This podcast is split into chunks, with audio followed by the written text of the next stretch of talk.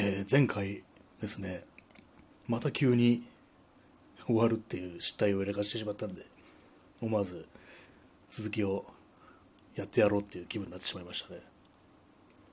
今の、今の表現もなんかいまいちよくわかんなくて、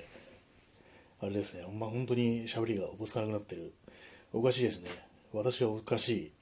ここ数日っていう感じですね。で、まあ、前回、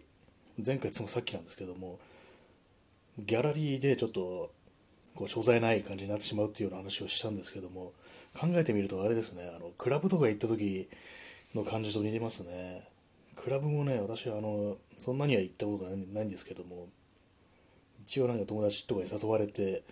何度か行ったことがあってでまあそこでもやっぱりそうですねいまいちどうしていいかわからないというか一応なんか踊ってる風なね体体勢は取るんですよ。なんかよくわかんないけど、ちょっと動いてるみたいな感じでやってるんですけれども、でも結構ね、なんかどどうしていいかわかんないっていうか、それでもひたすら酒に逃げるみたいなね、そういうことがありましたね、行った時は。で、すごい、その後後から、え、こんな金使ったんだみたいな、もう財布の中見て、思う時は結構ありましたね。まあ、今、ここも何年もずっと行ってないですけどもね、こういうふうに、まあ、クラブがそんなに得意じゃないっていうのはやっぱり少数派っていうか、まあ、音楽聴く人間の中では少数派なのかなと思ったんですけども意外とそうでもないようなことらしく結構ね割とその音楽やってる友達とかでもねクラブっていうのはちょっとすごく所在どうしても所在なくなってしまうみたいな感じで自分のこうパーソナルスペースみたいのを侵害される中でこう呆然と突っ立ってるのがなんかすごくしんどいみたいなことを書いてる。友達が友達がいて、ね、まあやっぱそういうところがあるんだっていう基本なんなんなんですかね。よっぽど本当にあそこの場にはまれないと、まあ、基本は居心地が悪いっていうことなんですかね。なんかこういう言い方したらなんか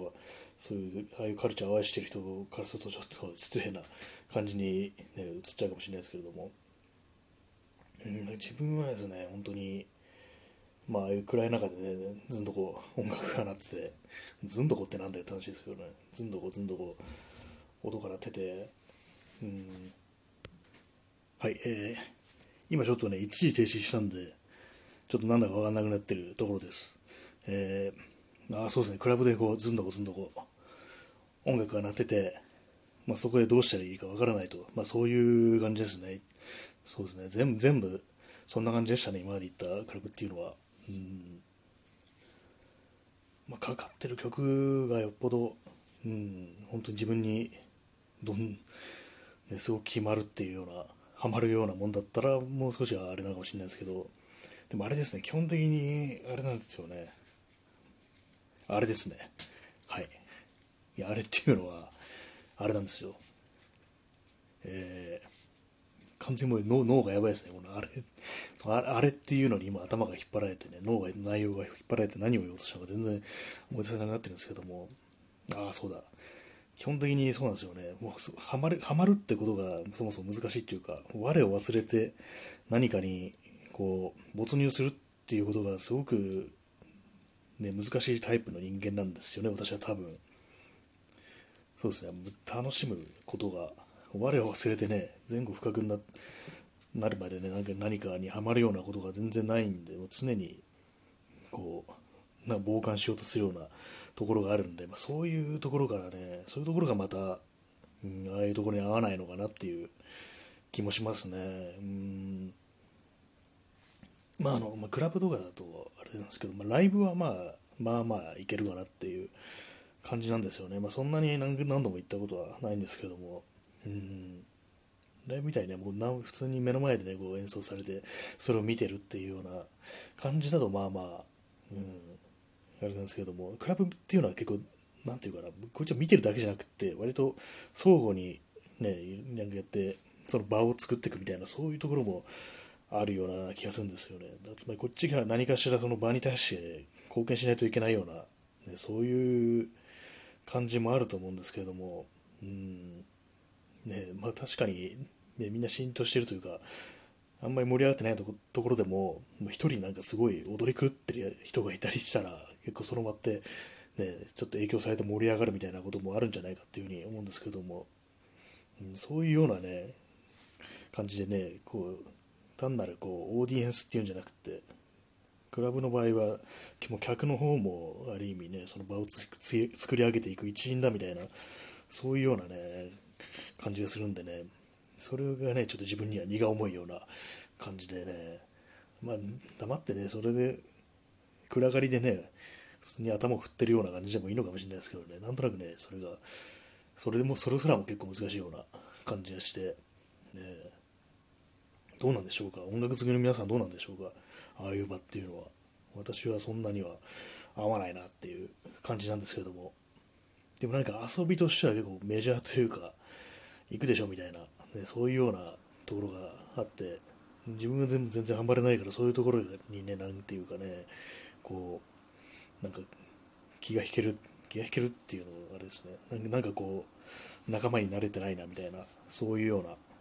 感じはありますね、本当。うん。ギャラギャラリー行けばでね、所在ない感じで、ね、突っ立ってるし、クラブに行けばね、暗がりで、なんかよくわかんない動きしてるし、っていう感じで、あれなんですよね。でも、あともう一つ気づいたのが、ね、映画館で、映画、映画、映画館で映画を見るのも最近結構しんどくなってきてて、っていうのはあれなんですよね。あのじっと座ってんのがなんかしんどくて、あんま広くないでしょ。あの映画館って。なんか足がね、もう、ここ狭いなみたいな感じで、ね、じっとしてるとなんかもう足とかしびれてきたりして、まあこれちょっと半分健康問題じゃんっていう気がするんですけども、なんかね、あのじっと座ってるのが嫌で、だから行くときは本当最前列の席取って、そうするともう好きなように足とか伸ばせれますよね。それをね、もうそれ前提ですね、映画行くとしたら。うんまあ、去年とかまあ何回か映画館行きましたけれどもね、全部こう、一番前の席を取って、えー、足を投げ出して見てましたね。ぱり僕、狭いところがね、そもそも苦手なんですよね。私のツイッターの ID のクラストロマンっていうのも、それはね、あの、兵所恐怖症から来てるんですよ。クラストロマン、クラストロフォビアっていうのがあの兵所恐怖症っていう意味で、そこから取って、クラストロマンになったっていうことなんですよね。なんかある時こう気づいたんですよね。割と狭いところ苦手だなっていう、まあ、恐怖症とまではいかないんですけども、結構ね、なるべくそういう狭いところにはまり込むようなことは避けたいっ